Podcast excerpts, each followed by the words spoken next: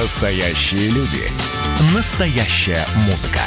Настоящие новости.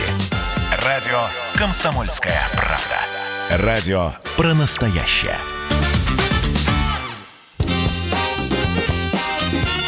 Был бы повод. Здравствуйте, я Михаил Антонов, и это большой выпуск программы «Был бы повод». События за событием, день за днем. Обзор исторических событий недели вы услышите в сегодняшней программе. Отправляемся в наше хронологически выверенное путешествие. 1610 год. С престола сместили Василия Шуйского, который возглавлял государство российское после казни Лжедмитрия. Историк Василий Ключевский пишет – Царем Василием мало кто был доволен. Главными причинами недовольства были некорректный путь Шуйского к престолу и его зависимость от кружка бояр. К тому же изгнание поляков из Москвы не остановило иностранных захватчиков, и они в сентябре 1609 года снова вторгаются в пределы России, осаждая Смоленск. «Долго ль за тебя будет литься кровь христианская? Земля опустела». Ничего доброго не делается в твое правление. Сжалься над гибелью нашей. Положи посох царский, а мы уже о себе как-нибудь помыслим». С такими словами явилась к Василию Шуйскому толпа. Царь попробовал отвечать непристойно, бранными словами, даже вынул было нож, да все зря.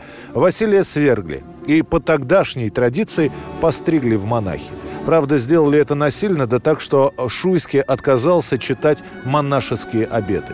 В том же году Шуйского выдают полякам. Так бывший царь стал пленником. Так в плену он и умрет в возрасте 50 лет.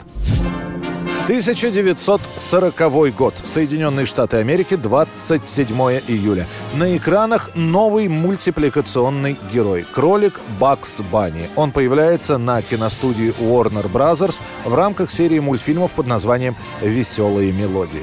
По большому счету, Бакса Банни уже можно было увидеть в нескольких короткометражках конца 30-х годов.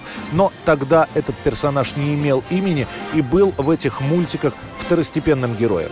Главный аниматор студии Чарли Торлсон был первым, кто дал этому персонажу имя. Он так и написал «Бакс Банни» на образце, который нарисовал.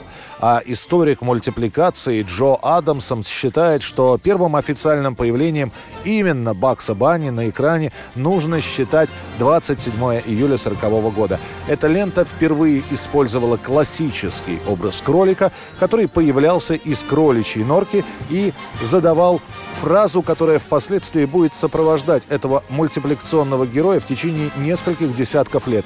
В чем дело, док? За короткое время Бакс Банни становится главной мультипликационной звездой компании Warner Bros. и одним из самых узнаваемых мультипликационных героев во всем мире.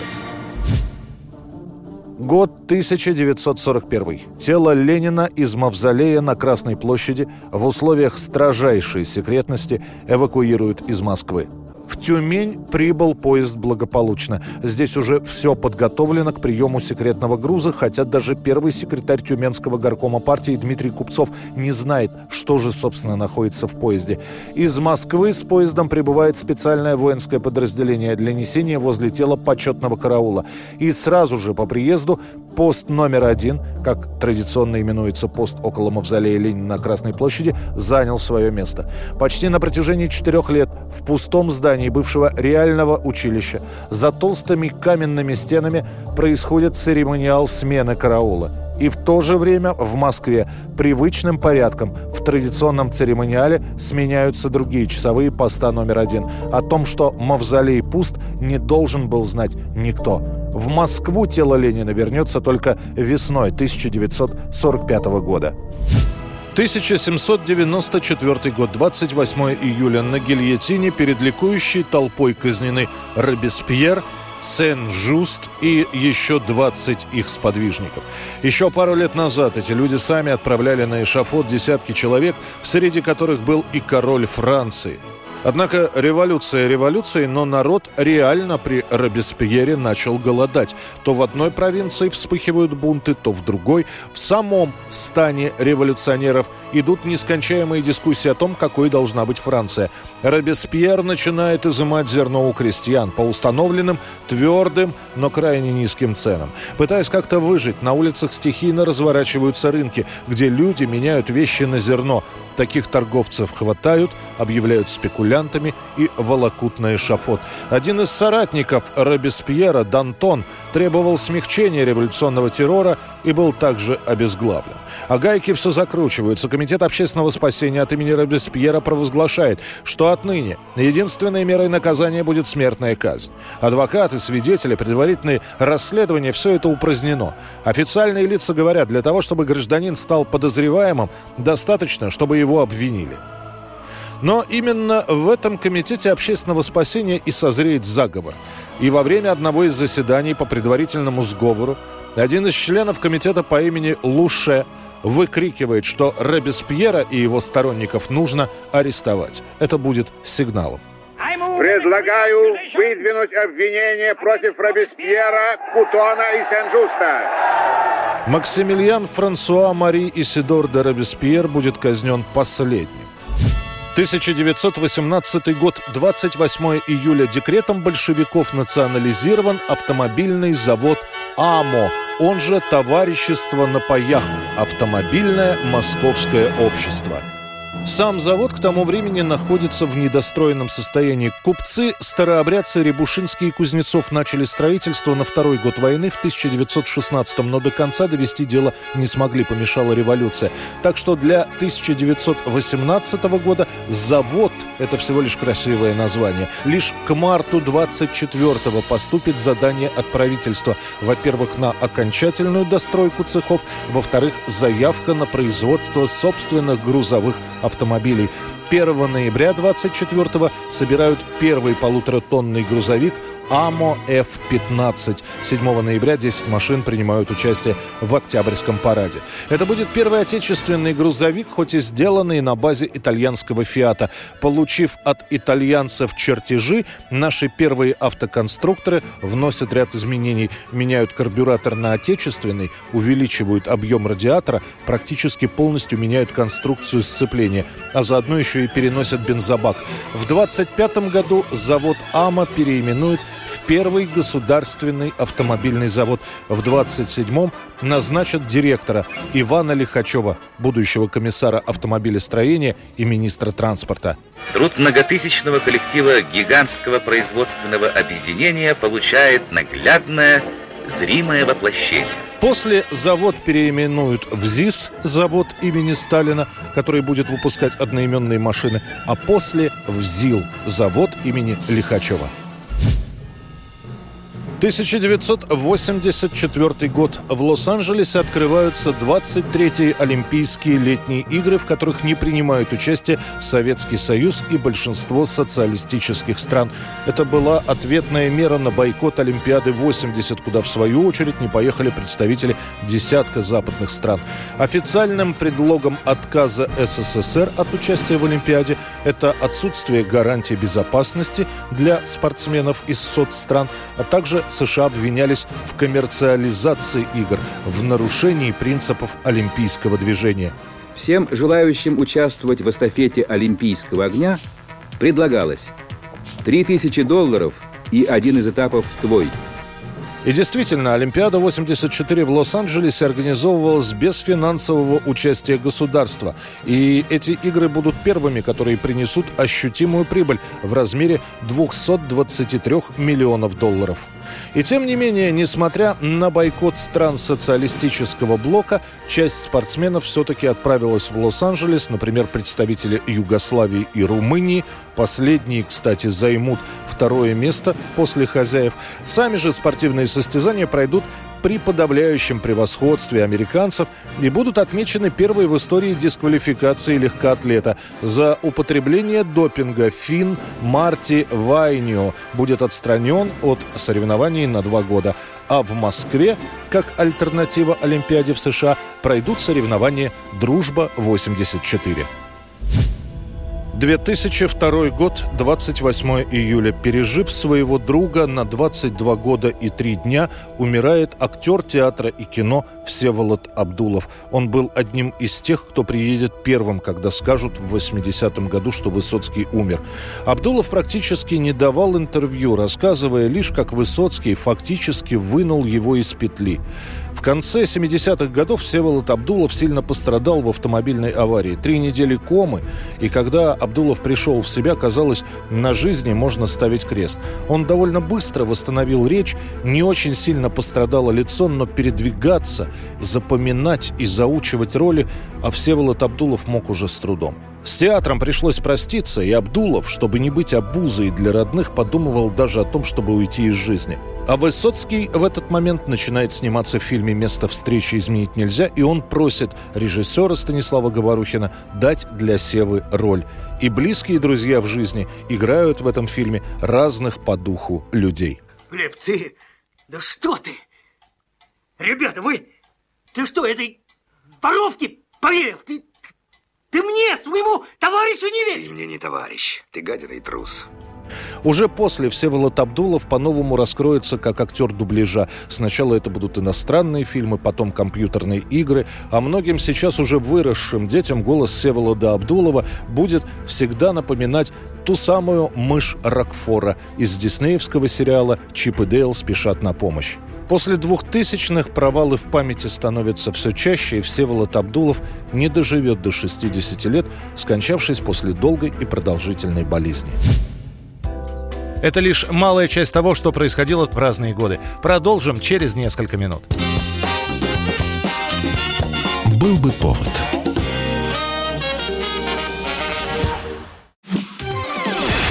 Радио «Комсомольская правда» — это настоящая музыка. Я хочу быть с тобой. Напои меня водой твоей любви.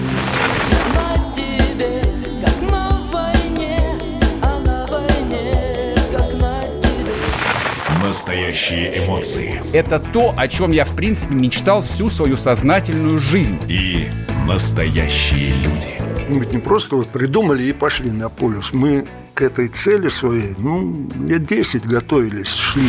Радио «Комсомольская правда». Живи настоящим.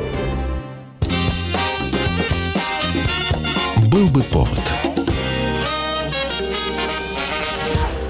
Мы продолжаем рассказ о событиях, которые уже стали историей. Они происходили в разные годы, в разных странах, но оказали довольно большое влияние. 1836 год, 29 июля в Париже на площади Звезды торжественно открыта Триумфальная арка. Ее начали строить еще при Наполеоне, а закончили спустя 15 лет после его смерти. Началось все с того, что в декабре 1806 года, через год после Аустерлицкого сражения, Наполеон распорядился соорудить на парижском холме Шайо Триумфальную арку в честь военных побед, одержанных Францией во время революции и в период Первой империи. Знаю, знаю. Сейчас должен рассеяться туман, и выглянет солнце. Я это чувствую. Я слишком хорошо знаю солнце. Солнце сейчас? Да. Туман нужен был нам для ловушки, а солнце для победы. Несмотря на то, что ставить памятные арки для Франции было делом привычным, задание Наполеона носило монументальный характер. Это должна быть арка Исполин. Целых два года ушло на сооружение фундамента для нее. В 1810 году, когда новоиспеченная императрица Мария Луиза должна была торжественно въехать в столицу по Елисейским полям, на каменном фундаменте была наспех сделана из досок и сурового полотна декорация будущей арки. Строить арку начинал архитектор Шальгрен, но он умрет в 1811 году, и его детищу на тот момент не хватает 5 метров до проектной высоты. На какое-то время строительство отложено. Вместо череды побед у Наполеона началась череда неудач. Тем более о памятнике вообще перестали говорить после того, как русские войска промаршировали по Парижу. Достроят Триумфальную арку лишь в 1836 году, когда будет царствовать Луи Филипп. А 15 декабря 1840 года подаркой проедет траурный кортеж с прахом Наполеона, который будет доставлен с острова Святой Елены. 1936 год. Выходит постановление о положении звания Героя Советского Союза. Золотая звезда Героя Советского Союза. Высшее отличие, которым страна удостаивает лучших из лучших. Для Советского Союза это относительно новое звание, учрежденное всего два года назад, в 1934 Если изначально удостоенные этого звания получали только титул и грамоту, то с выходом положения регламентировалось все. Статус награды, денежная премия, вид ордена – правила его ношения, льготы, которые предоставляются героям. После придется вносить и дальше изменения в регламент, потому что в СССР начинают появляться сначала дважды, а после и трижды герои СССР. Дважды герою сооружают бронзовый бюст на родине. Трижды герою Советского Союза выдают третью медаль «Золотая звезда», и его бронзовый бюст должен быть установлен при Дворце Советов в Москве. Звание Герой Советского Союза прекратит свое существование вместе с СССР. Последним, кто его удостоится, станет подводник Леонид Солодков.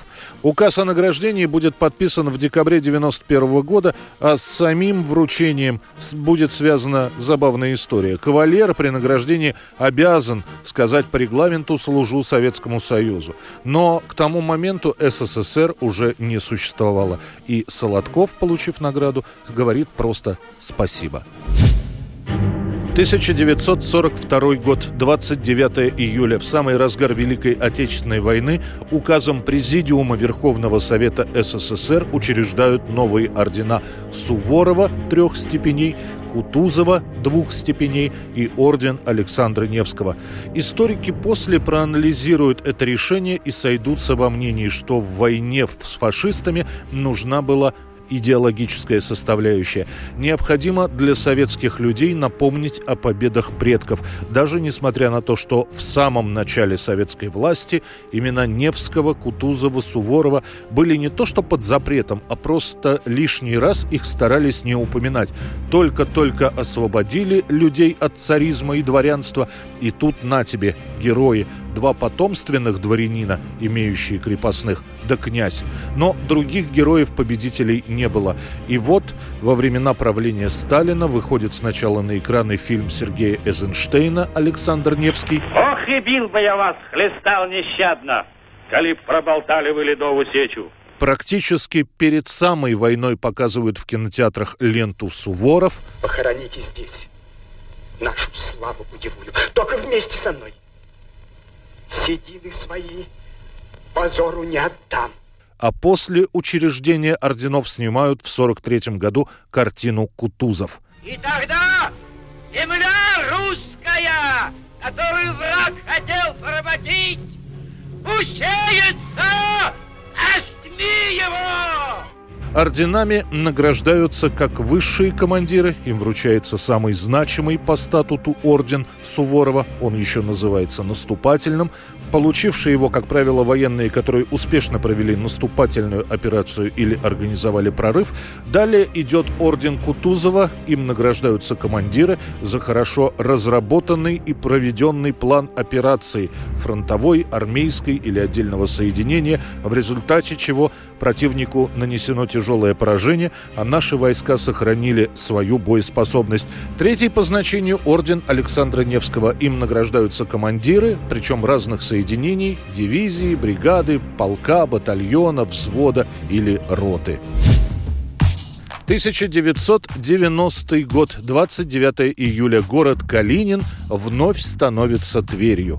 Имя всесоюзного старосты Михаила Ивановича Калинина, уроженца Тверской области, Тверь получила в 1931 году. С 1935 года по аналогии с центром и область начинают называть вместо Тверской Калининской. О том, что хорошо бы городу вернуть историческое название, стали говорить в разгар перестройки. А наиболее активно в 1988 году появляется рабочая группа «Возвращение». В нее входят художники, инженеры, преподаватели. После, когда станут известны их фамилии, начнут поступать письма как с благодарностями, так и с угрозами. Самое мягкое обвинение вы предатели советского строя и советской власти. К 90-му году в Калинине пройдет народный референдум, который покажет, что более 60% жителей Калинина готовы назвать себя жителями Твери. Документы на подпись к Ельцину повез первый секретарь Калининского горкома КПСС, и буквально за несколько дней переименование состоялось, а от старого названия в Твери останется лишь Калининский район. 1920 год, 30 июля. Сто лет назад Совнарком РСФСР принимает постановление о ликвидации мощей во всероссийском масштабе. Почем опиум для народа? Это продолжение масштабной операции, которую большевики начали еще в 1918 году. Была большая шумиха в ноябре 18 года, когда обнаружили вместо мощей Пресвятого Александра восковую куклу. Этот случай широко освещался в советской печати. Правда, сейчас говорят, что имел место подлог, но сама направленность скрытия ковчегов и рак была абсолютно понятна. Если обнаруживалось, что останки святых плохо пережили время атеисты заявляли о сознательном обмане верующих. И вот документ от 30 июля. Главная цель постановления полностью ликвидировать варварский пережиток старины, каким является культ мертвых тел. Несмотря на возмущение представителей православной церкви и верующих, до конца 2020 года было осуществлено 63 вскрытия нетленных мощей, почитаемых церковью святых. После вскрытия и изучения останков они, эти самые мощи, либо по разрешению властей захоранивались, либо бывало случаи, когда в некоторых губерниях мощи просто выбрасывали. В 25 21-22 годах часть вскрытых властью нетленных мощей будут привезены в Москву на специальную выставку, которую организует Наркомат здравоохранения. 1956 год, 30 июля. Девиз «In God we trust» – «Мы верим в Бога» или «Мы уповаем на Бога» появляется на американских долларах. Кто-то считает, что это слегка видоизмененная фраза из гимна США, кому-то предпочтительнее верить, что это сокращенная популярная поговорка 19 века, которая полностью звучит как «Мы верим Богу, остальные платят наличными». Впервые на монеты это выражение начинают наносить в 1800 1864 году. Это были времена гражданской войны, и священник по фамилии Уоткинсон написал письмо в казначейство с предложением упомянуть Бога на некоторых монетах, чтобы дать понять, что Бог в гражданской войне на стороне Севера. Министр финансов того времени Сэмон Чейз поддержал эту идею, и девиз появляется на монетах номиналом в 1 и 2 цента. Затем фраза появляется на золотых и серебряных долларах и на монетах в 5, 25 и 50 центов. Это он! Какой красивый! Ну-ка шляпу сними, это же целый доллар! 26-й президент США Теодор Рузвельт в 1907 году пытался отменить этот девиз «Мы верим в Бога» на монетах, ссылаясь на то, что в Соединенных Штатах, во-первых, свобода вероисповедания, а во-вторых, само упоминание Бога на деньгах, по мнению Рузвельта, это было близко к святотатству. Но его предложение тогда не поддержали, и более того, на бумажных купюрах Фраза «We got in trust» появляется, как считается, с подачи президента Дуайта Эйзенхауэра, который этим девизом еще и намекал на избранность Америки и на ее противостояние с а, атеистическими странами, такими как Советский Союз или Китай. Путешествие по календарю продолжится. Через несколько минут впереди вас ждут войны и победы правителей и деятелей искусства. Эта программа «Был бы повод». Был бы повод.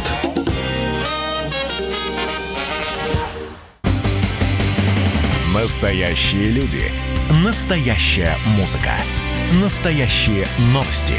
Радио «Комсомольская правда». Радио про настоящее.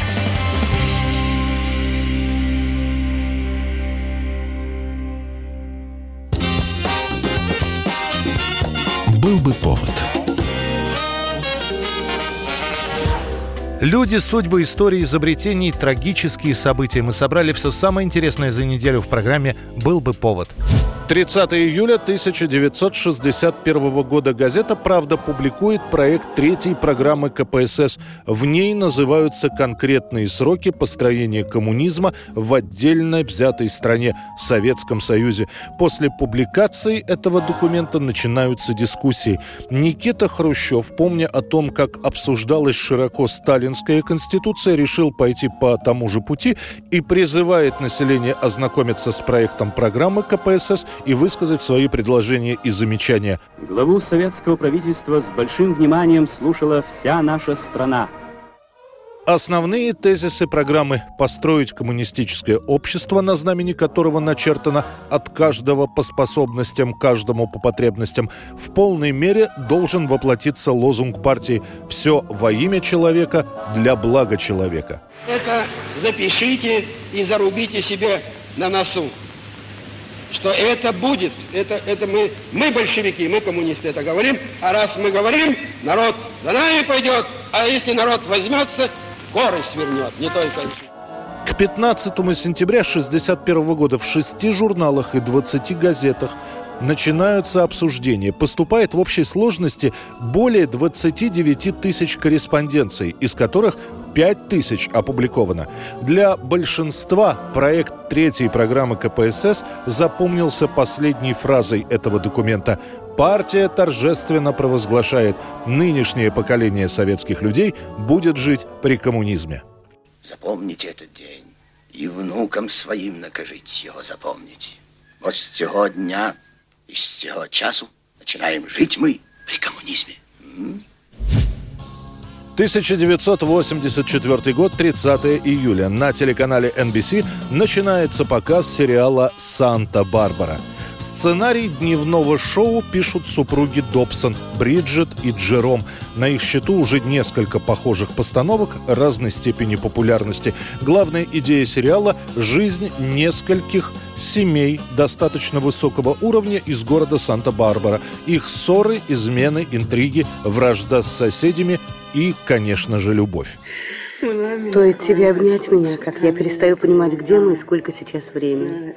Это становится неважно. А где мои часы? Шутка. Какие тут шутки? Ты наконец-то там, где должна быть.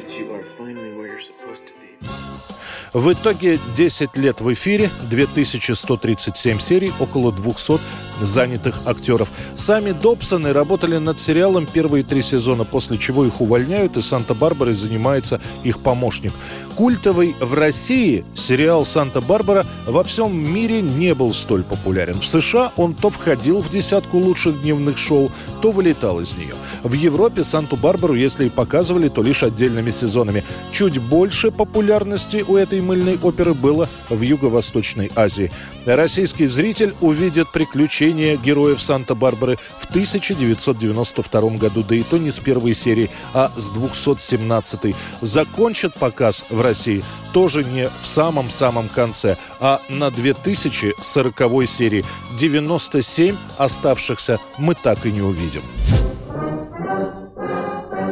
31 июля 1919 года. Гражданская война в самом разгаре, и в этот день белое движение вовсю празднует свою победу. Войска Антона Деникина занимают стратегический плацдарм – город Киев – а до этого в Киеве уже полгода красная власть. Под натиском красноармейцев петлюровцы оставляют обширные территории, и к лету 19 года под их контролем находятся лишь Винница и Житомир. И их продолжают громить войска бывшего штабс-капитана Николая Щерса. Сам Щерс через полгода погибнет при странных обстоятельствах, но пока он жив, казалось, что Красная Армия пришла в Киев надолго, тем более, что к началу 19 года у них в руках оказывается масса трофеев.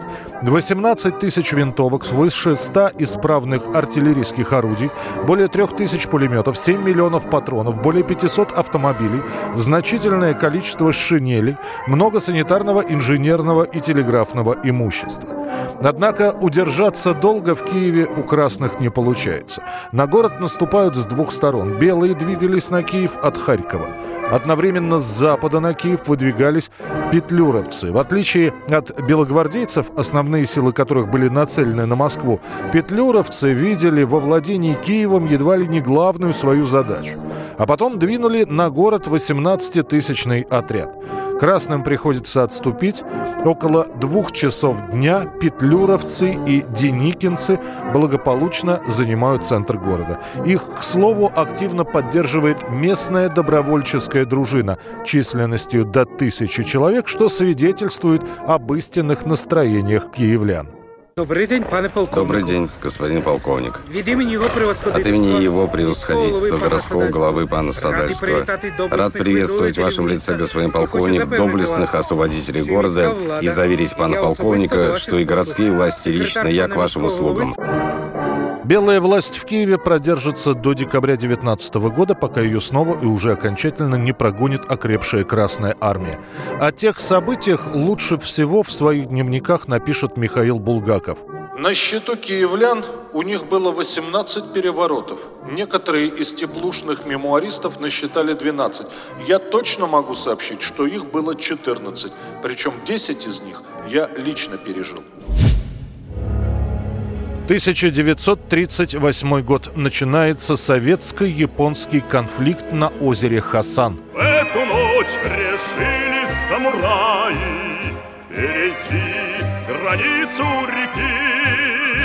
Начинается все с того, что неожиданно летом 1938 года в этом приграничном районе японцы решают резко увеличить свой воинский контингент. Таким образом, в районе советской границы располагаются три пехотные дивизии Квантунской армии, механизированная бригада, кавалерийский полк, пулеметные батальоны и около 70 самолетов. На дипломатический вопрос Советского Союза японцы отвечают, что стянули войска, так как считают, что две небольшие сопки, советские Заозерная и Безыменная, якобы являются территорией Маньчжоу-Гоу дружественного и находящегося под подкровительством Японии государства. Пока дипломаты разговаривают между собой, начинаются провокации. Сначала из пулеметов японцы обстреливают наш погранотряд. 29 июля ранним утром под прикрытием тумана японские войска неожиданно вторгаются на советскую территорию у высоты Безымянная, убивая при этом пятерых пограничников. Советское командование отправляет на подмогу солдат, но этому мешают и дожди, и полное отсутствие дорог, а японцы в этот момент начинают наступление. Лишь в начале августа подойдут войска под командованием Василия Блюхера. К тому времени японцы успеют построить и укрепления, и огневые точки. Лишь к середине месяца советскую территорию удастся освободить. 11 августа последний японский солдат выброшен с советской территории. Победа! Мы заплатили за нее немалой ценой. Надо учиться вести современную войну. Учиться, пока еще есть время. Советские войска на озере Хасан потеряют убитыми 792 человека, ранено будет 7752 бойца. 1948 год, 31 июля. Глава немецкой корпорации «Крупп» Альфред Крупп приговорен к 12 годам тюрьмы за сотрудничество с нацистами. Военный трибунал признает концерн виновным в использовании рабского труда и разграблении промышленных предприятий других стран. Заводы Крупа всегда неплохо на войне наживались. Уже в Первую мировую позиция корпорации была простой – заработать сколько можно на войне. И фирма весь свой потенциал направляет на обслуживание нужд армии. Пушки, боеприпасы, новые виды вооружения. После, в силу обстоятельств, приходится переключиться на сельскохозяйственную технику, но с приходом к власти Гитлера Круп снова ориентирован на военное производство. А если сменить оборудование, то можно будет выпускать иную продукцию? Как вы думаете? Например, полевые кухни, военные заказы? Сам Альфред Крупп вступает в национал-социалистическую партию еще в 1938 году, когда заводами и фабриками управлял его отец. Но в 1941 году Густава Круппа поражает инсульт, и все бразды правления переходят к Альфреду, старшему сыну. Тот сразу начинает сотрудничать с нацистами. К началу войны Альфред Крупп, один из руководителей имперского объединения угля и стали, спустя год он президент фонда Адольфа Гитлера и советник рейхсминистра по вооружению – После поражения Германии Круп никуда не стал убегать, полагая, что вполне может оправдаться. На его руках не было крови, ну а то, что использовался труд заключенных, так это же война все-таки была. Однако решение Нюрнбергского суда его потрясает. Заводы уничтожить, самого Крупа приговорить к 12 годам тюрьмы. Чуть позже станет ясно, что Альфред пошел на сделку с американцами. Ее подробности неизвестны, но сам Круп отсидит в тюрьме всего лишь три года, после выйдет на свободу, добьется, что ему сохранят заводы, которыми он и станет руководить вплоть до самой своей смерти. Впереди финальная часть нашей программы. Осталось еще несколько событий, о которых мы хотели бы рассказать. Был бы повод.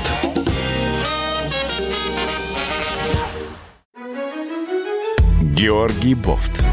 Политолог, журналист, магистр Колумбийского университета, обладатель премии «Золотое перо России» и ведущий радио «Комсомольская правда». Авторскую программу Георгия Георгиевича «Бофт знает». Слушайте каждый четверг в 17.00 по московскому времени. А что такое деньги по сравнению с большой геополитикой? Мы денег тут не считаем. Был бы повод. Вот мы и приблизились в нашей программе к завершению недели. Однако осталось еще несколько событий, о которых стоит упомянуть. 1790 год, 2 августа. Спустя 14 лет после подписания Декларации независимости и после появления новой страны, США, там проходит первая перепись населения. Впервые после своего возникновения правительство нового государства озадачилось вопросом, а сколько людей проживает в стране вообще – Первая перепись лишь с большой натяжкой может считаться правдивой. Многие отказываются принимать в ней участие, несмотря на то, что вопросы самые обычные. Например, не спрашивают место проживания и доход. Требуется назвать имя главы семьи, число свободных белых мужчин в возрасте 16 лет и старше, число свободных белых мужчин моложе 16 лет, число свободных белых женщин, число прочих свободных граждан за исключением индейцев и, наконец, общее количество рабов. Они не наемные работники, они моя собственность. Вы этим гордитесь. Но ведь это факт. Если уж мы заговорили о том, что является фактом, а что нет, должен заметить, что нет справедливости или праведности в их рабстве. Вы подняли интересный вопрос. Что дает вам право на этих нигеров, если вернуться к сути? Что дает мне право? Угу. Я купил их. Самым густонаселенным оказывается штат Нью-Йорк. Там проживает более 50 тысяч человек. Бумаги из трех штатов – Делавера, Джорджии и Нью-Джерси – вообще где-то потерялись. В результате, по итогам первой переписи населения, выясняется, что в североамериканских Соединенных Штатах живет почти 4 миллиона человек, из которых около 700 тысяч являются рабами. 1812 год, 2 августа. Только-только началась Отечественная война. Наполеон стремительными темпами со своими войсками продвигается к Москве. И тут очередная напасть. Теперь уже новости приходят с южных регионов. В Одессе начинается эпидемия чумы. А началось все после заключения мирного соглашения между двумя империями Российской и Османской. Все запреты на торговлю снимаются, и коммерческие корабли потоком потоком прибывают в Одесский порт. Считают, что именно оттуда и началась эпидемия. Первые случаи заражения гражданских лиц фиксируются сначала в актерской гостинице. Там проживает итальянская труппа три актрисы умирают.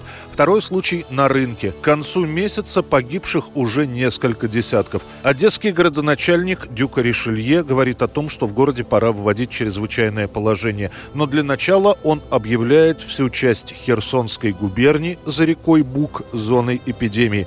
Солдаты останавливают всякого из этой местности и отправляют в ближайшие карантины, в которых любой должен провести 30-дневную обсервацию.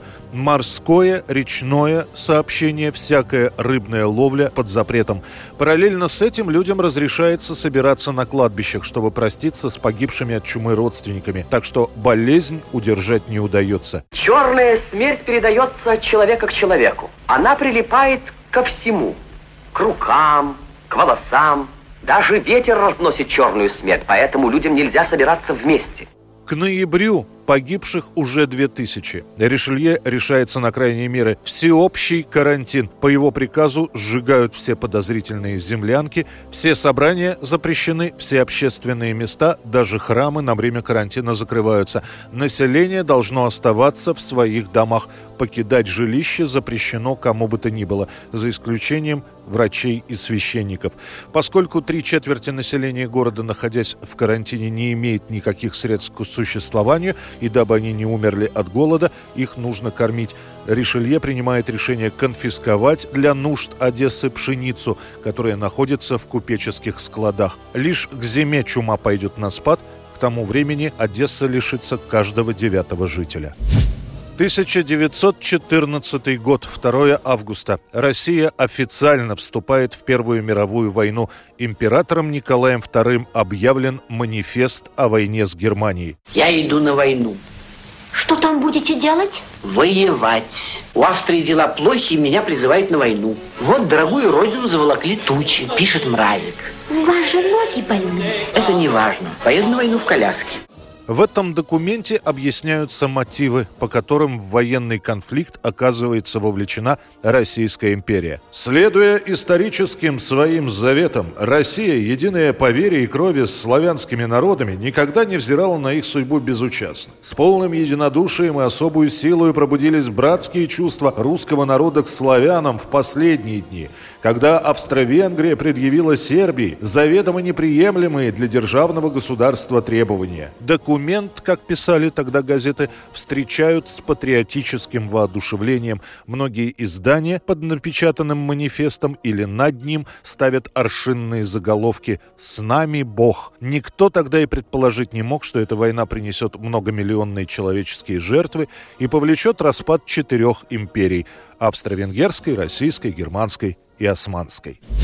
1996 год, 2 августа. В России приведен в исполнение последний смертный приговор. В этот день расстрелян убийца 11 подростков Сергей Головкин по кличке Фишер – орудовал 40-летний Головкин, которого еще и прозвали учеником Чикатило в период между 86 и 92 годами. Головкин на следствии признается в 11 преступлениях, после чего откажется говорить со следователями, периодически заявляя, что были еще случаи, но он о них говорить ничего не будет. Дело Головкина уместится в 50 томов, и многие боялись, что экспертиза Института Сербского признает обвиняемого обвиняемого невменяемым. Но врачи доказали, что убийца вполне здоровый человек. В конце врачебного вердикта стоит фраза «раскаивание не испытывает». Просто у вас терминология пошла уже медицинская, вы в этом разбираетесь? А? Ну, я зоотехник по образованию, так что знаю, что такое семейники. То есть и анатомию вы проходили? Да. И знаете, где все, что находится? Так. А для чего этого дела? Не знаю. Удовольствие какое-то получал от этого. Тем более Головкин держится более чем уверенно. Ему кто-то сказал, что в феврале 96 -го года Россия подписала на мировом уровне документ о поэтапном введении моратория на смертную казнь. Тогда многие, кто получил по приговору высшую меру наказания, надеялись, что их дела будут пересмотрены дело Головкина пересматривать не стали. Несмотря на его прошение, приговор будет приведен в исполнение, и лишь после этого в нашей стране высшая мера наказания будет отменена. Это была программа «Был бы повод». Историческое путешествие по неделе. Очередной выпуск завтра. В студии был Михаил Антонов. До встречи. «Был бы повод» Когда армия. Состояние души. Военное ревю. На радио «Комсомольская правда». По вторникам и четвергам полковник Виктор Баранец метко стреляет словом. Ну а теперь, если Эрдоган только заикнется, мы ему представим большую розовую дулю к носу. Ну правильно же. А полковник Михаил Тимошенко подает снаряды. Вся правда о настоящем и будущем наших вооруженных сил. Ну и немного армейских байк. Медведя можно научить стрелять из автомата. В прямом эфире. Слушайте и звоните. Военное ревю. По вторникам и четвергам в 16.00 по московскому времени. Никто не уйдет без ответа.